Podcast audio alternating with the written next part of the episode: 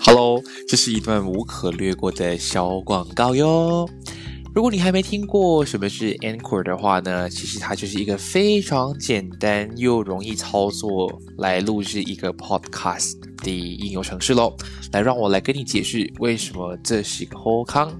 首先，它是完全都是免费的哦，都是免付费的，所以放心，不需要给钱就可以下载了。其次的话呢，是它可以无论是用手机或者是用电脑，都可以简单进行录制、操作及剪辑，而且是无时无刻、随时随地都可以进行的哟。而且呢，它同时也会帮忙同在不同的播客平台，像是 Spotify 啊、Apple Podcast、Google Podcast 等等，同一时间从 Inquiry 一起上线，所以你不需要自己另外去申请 CSS 咯。而且喜欢做播客的你。对于你来说，其实能够顺便赚点小钱钱，那是最好不过了。这里都可以帮你实现这个愿望哦。所以呢，只要想到 Podcast 就只有这么一个地方，那就是赶紧去下载这个免付费的应用程序 Anchor，又或者是上到 Anchor.fm 去开始你的播客路程哟。我们一起在节目上见喽！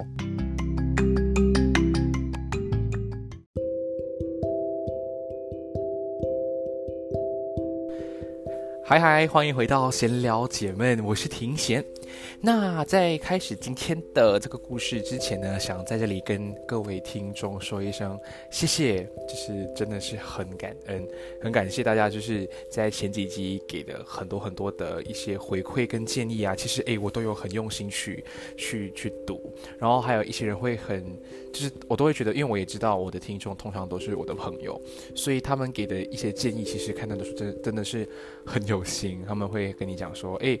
哦，很很，就是有一些是很久没有碰面的朋友啊，或者是一些曾经在一些活动上认识的朋友啊，他们都会一开始就是，哦，我好怀念你的声音，我觉得哇，这个东西就已经给了我很大的一个鼓励，想说继续走下去的一个动力。然后呢，大家也真的是就是。呃，就是用心比心了，将心比己，然后他们真的是很很想透过这个平台去更加了解我，所以我也当然很乐意去跟大家分享一些我觉得很有 很有呃意思的东西。那呃，所以接下来的话呢，如果一样有任何的建议啊，或者是你觉得我什么地方可以再改进，或者都更做得更好的地方，就不要吝啬，直接告诉我就好了。大家都是朋友嘛，所以我们都是一起加油就好喽。那我今天想要跟大家分享的这个课题啊，其实我觉得，呃，算是我们呃现在都应该会面对的一件事情。今天我想跟大家分享的是叫做“大家都有病”啊。我先讲哦，我今天不是要针对什么样的东西，我们先来聊聊什么是病。以前的人呢，对“病”这个词汇会很避忌，觉得哦，你生病了。就觉得哦，一定是做错事情啊，然后上帝诅咒啊，还是什么之类的，大家都会很怕听到“病”这个字，因为大家都会很直接联想到死。但跟这时代的变迁呐，然后科技越来越发达，大家都会觉得其实病并没有什么大不了啊，要么吃个药啊，做一个长期的治疗啊，接受一个这样的一个完整的一个疗程，然后说不定嗯你就会痊愈了。但我今天要跟大家分享的这个病呢？它不只是一个很普遍、大家都知道的那种病状，我要讲的是一些比较常态，或者是其实每一个人心中都有疾病。这样子会不会太玄、太太抽象？好，那我换一个方式讲好了。嗯，我会讲这个题目呢，最主要是以前，嗯，我我个人是蛮爱看一些蛮讽刺的那种漫画，然后那我以前就是父母亲都会给我看朱德庸，不懂大家有没有知道他？他就是一个专门做插画，然后做漫画，然后甚至是用一些很嘲讽啊、幽默的方式去带出一些比较沉重的议题。那他曾经有这么一本，就是算是。近几年吗？也没有，大概算是我初中的时候看过的了，只有一点点时间了。那他那本书的名字就叫做《大家都有病》。那他这本书我可以简单的跟大家讲一下，它里面带的东西是什么了。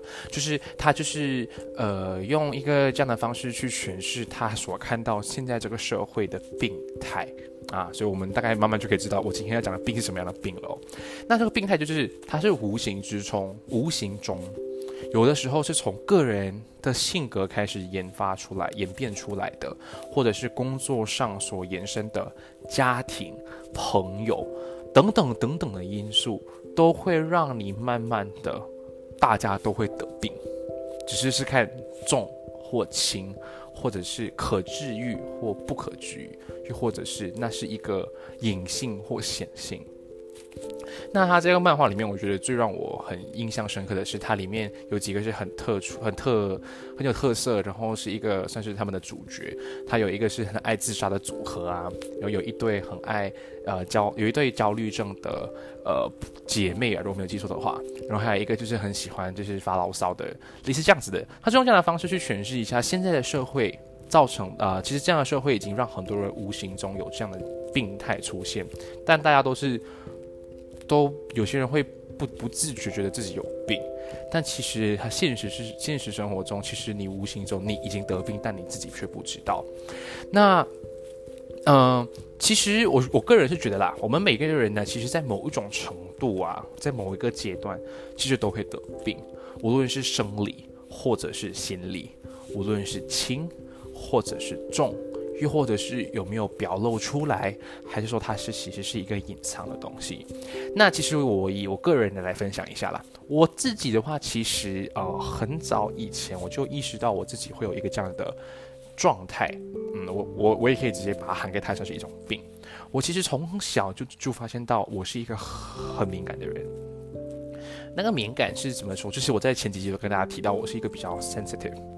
他的敏感不是因为我身体敏感或什么，而是我很容易被周遭，我很容易察觉周遭的一些细微的变化，然后我也很能够察言观色，我也很能够靠自己的直觉跟第六感去判断很多事情。我是一种长期生活在很敏感的一个状态，去度过了我这二十三年。所以，我一直以来都知道，这这个东西对我来说，它其实是一一种病。但如果你要用医学角度来看的话，它其实就不是病，它就是纯粹就是一个个人的性格。但我觉得可以跟大家分享，它这是一个病是为什么呢？以前呢，我会太过在意。通常敏感的人，你跟别人共事，你就会去想说，如果今天我讲这一句话，别人会怎么想？有可能你们平时普通的人就不会把这个事情放大来看，就觉得哦就这样啊，我讲了就讲了，要不要就要，你要就要，不要就拉倒。但对于像我啊这种比较敏感的人，我们就会去去想，去去细想。你也可以说我们是 overthinking，我们就会想说，刚刚我们在讨论下来，我刚刚讲话会不会语气太重了点？会不会让大家有一种对我有一种避忌？会不会让大家对我又扣了一些分数？我刚刚讲的那番话会不会让大家对我失去了一些信心？我是一直都是这样子生活的，或者是有可能今天跟朋友在线上聊天啊，有可能我们聊得很畅快，突然间对方就瞬间不秒回了啊，然后我就开始就就来了，我的就开始发开始发病了，就会一直想说哦。我刚刚是不是在聊天说错话了，所以他不理我了？是不是他去上洗手间了？他忘了跟我交代？是不是电话没电了？是不是他有东西要忙？是不是这个？是不是那个？是不是这个？是不是那个？然后我可以在很短的时间内想出了不同不同的 scenario，甚至是连他后面的后续的发展我都能想到。然后我就会从里面选出一个最能够呃符合我现在的 situation，然后我就这样，我就这样子是想去想说，哦好，有可能就是他太忙了。然后我就可以让自己活得比较快乐，所以其实这种方式去生活，有可能你觉得还好啦，哎呀，你只是比较 care 很多事情，比较介意别人怎么想。但其实你们都只是会讲，但因为你们不是当事人，你完全不知道那种感觉是怎么样的。就我跟大家分享一件事情，不知道他会不会听到这一段的话，就是嗯，我其实是一个一直来给人感觉是一个很 free and easy 的人。我是一个 easy going 的人，就是你你认问我什么东西我都 OK，就算你想要反驳，你要跟我理论，我都会用一个很好的方式去圆场，甚至是我都会呃假装，或者假装，或者我都会尝试。如果今天呃事情不要闹得这么僵，我都会先选择先退一步，就是不要让事情变得开始变极端，开始变得麻烦，开始变得复杂。我是一个这样的人。所以大家都会很觉得说，哎，跟你一起相处很舒服啊，跟你一起共事也很舒服。啊但其实你有问过我的想法吗？嗯，其实这种事情啊，外表跟别人相处，别人都觉得哦你是好人，你是好人。但什么叫好人？今天是我牺牲了某一个东西来换取你对我的一个肯定，难道是请问这个东西是值得的吗？其实我一直以来都在想这个问题，直到最近我开始工作的时候呢，其实就会开始发现，原来我这样的做法，它不全是一个一百分的 solution，它反而在无形之中给我了更多更多的难题。今天在讨论同一个议题啊，同一件事情的时候呢，有可能我们个我们我跟朋友啊共事的时候，方法、理想或者是工作的方式是截然不同。但有可能我们今天要找出一个地方进行磨合的时候呢，对方有可能会选择是比较直接僵硬的方式。那我就会用一贯的方式，就是好，没关系，我可以退一步。那我们就用你的方式好了，我们就听你的这句话好了。但其实大概这样维持了一段时间之后，就发现哦，其实当初做的每个决定，我都。好像不满意他的 outcome，然后我就开始会自责，为什么当初我不要勇敢一点去表达我的理想？为什么我当初不要勇敢一点跟他吵一吵？为什么当初我不要勇敢一点表达我的想法，去坚持我的意见？但我就我就会开始去细想，如果当初我这么做了，后面会带来什么样的后果？我就开始去想，就一定会吵架，吵架之后就会有那一段 awkward silence。我个人就最讨厌 awkward silence，所以每个人每为什么每个人都问我说，诶，为什么你的脾气这么好，不会吵架？那是因为我不喜欢吵架后的那一段很尴尬的那个气氛。有可能对于别人来说没关系，我们吵一吵，嗯，有可能我我自己生个闷气之后就没事了。但对我们这种很过敏的人来说不一样诶。当吵完那一架之后，我们会有大概百分之九十都一直是在自责的状态。会觉得啊，早知道我刚刚就不要坚持自己的意见。你看，现在就变成这样的一个局面，非常僵，非常尬。然后我不知道怎么去圆场，所以这样的东西长期下来之后呢，就会让我变成说，它不是一种简单的工作负担，它反而是心理层面上的一个障碍。我一直永远都无法踏出那一步去跟别人表达我的想法，那别人就会也会也会一贯一直用回他现在很激将、很直接的方式去压迫你，去打压你，或者踩在你头上。所以这种东西，它真的有可能你不去细了解它，你真的不会觉得它是一种病。所以我今天要跟大家分享，就是这种东西，每一个人都一定会有一种病，只是它是大或小，或者是严重跟不严重而已。这种东西就是在我们体现的是一种病态、病态的一种生活，一种病态的社会下的一个产物。所以有可能你今天工作压力大了。你会有轻微的自残的行为，有可能像是你紧张的时候，你想要让自己瞬间冷静，有可能你会拍自己大腿。有可能你当下想法说，诶，没有这样啊，我只能在一在呃，在我要爆炸的时候，突然间让用这样的方式去舒缓我的情绪。有可能在你的你的角度，你会去合理化这个行为，但如果长期久了，你会发现它其实这是一个很可怕的东西。每当你一紧张，你就一定要打自己的大腿。这种其实就是一种自虐，去让自己用痛来去镇压自己的情绪。这种东西久，它就是一种病了。就只是有可能医学上面他讲不出它是一个所以然，有可能在我的观点，我就跟你讲，这是一种自虐的方式。又或者是说，呃，你会呃在。怎么讲呢？我刚刚想一个很好的例子，因为我最近身边的朋友都遇到这样的情况，就是啊，当今天事情不如自己当初的预想的时候，就会狂找别人去认可自己当初的想法是对或错。有可能，嗯，我在讲一个故事好了，这个故事是我最近才听，我最近朋友跟我分享。就是他觉得他一直以来都是用一百八先去对身边的每一位朋友，就是你要吃饭，我 on the spot，我随时你随时约我，我随时就到，或者是啊，你有难，我第一时间站出来，我会陪你打电话，陪你聊心事，我会做你的聆听者。然后你有经济上困难，我第一手先借你钱，我可我可以做到这样的地步。但今天反观，当我发生事情的时候，我想要寻求这些所谓我当初放了一百八千心思的朋友，却得不到任何一丁点的回馈的时候，就开始自爆，就开始去骂自己：为什么我要这么笨？为什么我我这么的为你们付出，你们却对我一点回报都没有？Why why why why why？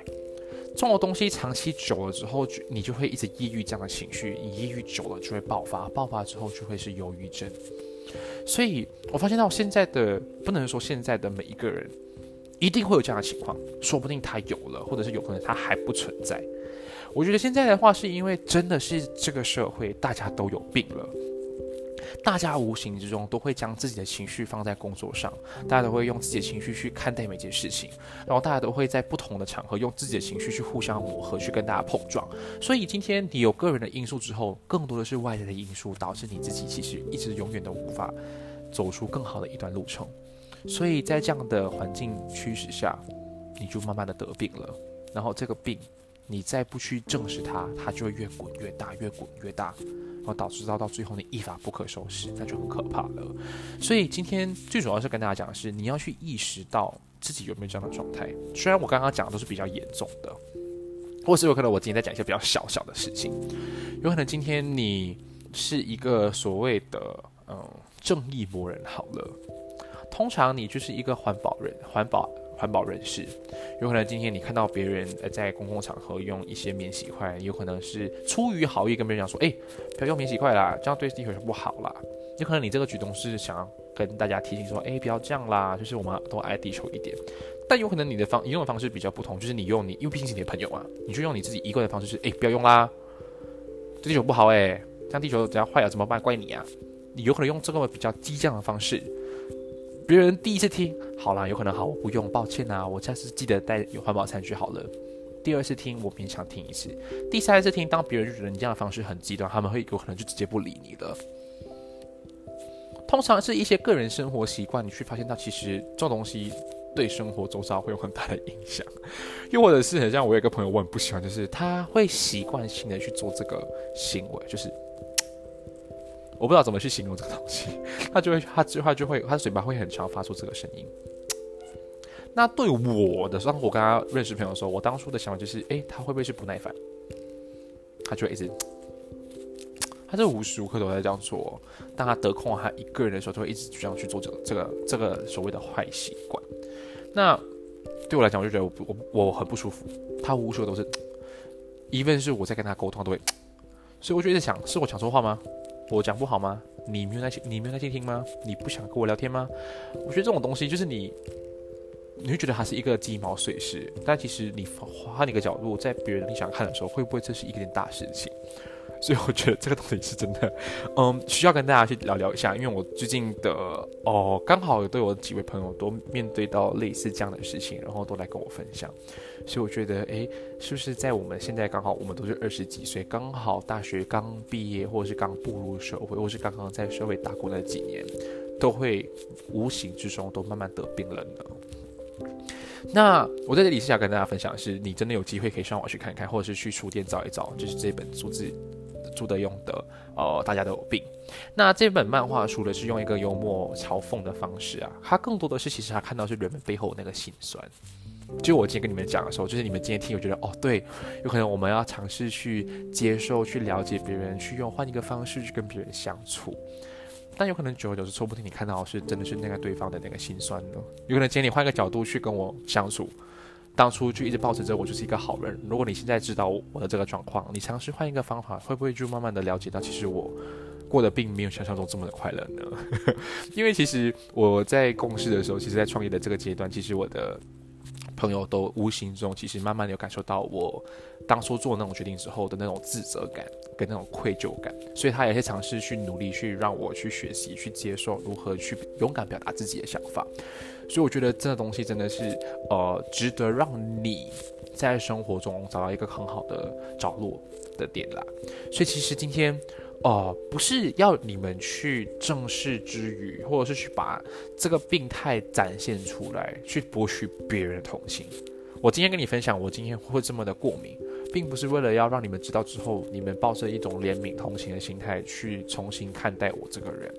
而是，其实这个病态的现状是希望能我跟你分享之后，是让大家共勉，是让大家可以一起深思的。如果今天你也一个遇到跟我一样问题，你是不是可以尝试用我这个方法，去让自己过得好过一点点呢？毕竟我觉得在呃，应该是零零后吧。我觉得在零零后的这个时代，其实我们往往碰上的话，永远都是刚好就是一个物质最封锁。而且又是在一个精神最贫瘠的这个时代，对吧？相信你们都也能够理解我刚刚讲的这句话。所以，其实，在每个人长大以后啊，我们其实，在肩膀都会一直背负着很多庞大的未来。无论是很像是家中的长子，像我，你会背负着家庭的一些负担。然后，我又在创业，我又在担心我的创业会不会为我未来有更好的打算。其实，这种东西久了之后，它都会慢慢的，哦，会让自己觉得难过。你会觉得它是一种动力。但其实我们为的是什么？为的就是一种我们一直正在追求，却又是不可预见的幸福，一直在拼斗着。我们一直向往说我们会有更好的未来，我们能有更好的生活，更物质的享受。那其实这种东西呢，所谓的这种幸福啊，其实一直来都是被一些商业所稀释了，而且甚至单一化了。你追求的是想要住豪宅，这种东西就是别人靠金钱打造之后去进行一个包装，让你去做一个追求，盲目的追求。你想要穿得让别人感觉到你更加得体，你就尝试大家商家就用那个钱去把所有的衣服捧得很高，是时时尚的啊顶端，每个人穿它就这个时尚教主。其实我们今天所谓拼的这个幸福啊，这种很不可预见的幸福，真的是被商业化了。所以当我们今天。一直在去进步，去充实自己，去让自己能够更快、更走捷径的方式去得到去自己的幸福的时候呢，其实你会发现，只有会让只有少数的人会得到他相应所追求那段幸福，而更多的是大家都会在失败的这个阶段，就会慢慢就会产生心理疾病而已。所以我觉得，呃。这本书啊，会给人一种感觉，是它是一个教导我们如何去成功之余，它却又会想办法去透露说，今天你在这个成功的阶段，要如何自我保护。所以我觉得这个东西是很值得大家去深思的东西来的。我又可以回归到之前第呃第一个第二个课题，大家有没有跟自己来做一个对话？如果今天你听到了这个题材，你觉得你是不是可以尝试给自己一个时间，去跟自己对话，去找出属于自己的一个病呢？然后再看看可不可以用更好的方式，去找到它的所谓的开关引号的治疗方法。那我可以再跟大家分享最后一件事情，就是我除了我自己是比较偏过敏。易易就是易敏感的体质之外呢，其实我还有一件呃比较，我个人觉得算是比较重的病呢，啊，那个就是我有一种，哎呦，我我瞬间讲不出那个名字嘞，呃，那个我我我记得那个名字叫做呃，类似叫做焦虑症吗？我忘了那个名字，它是算蛮新的一个病态。啊，简单来讲的话呢，就是我们会一直在别人的眼中，我永远活的是最好那个自己。然后，但其实反过来呢，看回自己的时候，其实自己其实永远都是这么的孤单，这么的一个人。这种东西是，呃，无形中已经是，呃，永远跟随着我了。只是我能怎么去让自己活得更加的踏实，让自己活得更加快乐，我就要尝试去跨越这个困难。所以。这个我记得什么多人多人孤独症吗？忘了，就是有一个，我记得之前在台湾读有这么一个文案，就是关于讲这个。然后其实里面的呃现象或者是症状，其实跟我现在还基本上有接近一百八千是相似的。然后我也觉得它里面分析的内容其实也很对。然后他都在教我们如何去撇开别人对你的偏见。然后你却也能够活得更像自己，所以我也正在努力的去，呃，找出自己的病的根源，然后甚至对症下药。不知道今天的你听到了这个课题，会不会也跟我一样去寻找自己的病源呢？那希望，嗯，之后我能够再跟大家分享更多一些有关我自己，甚至是别人都能够有面对得到的问题。那我是庭轩，祝你一个诶愉快的夜晚，再会喽。Thank you.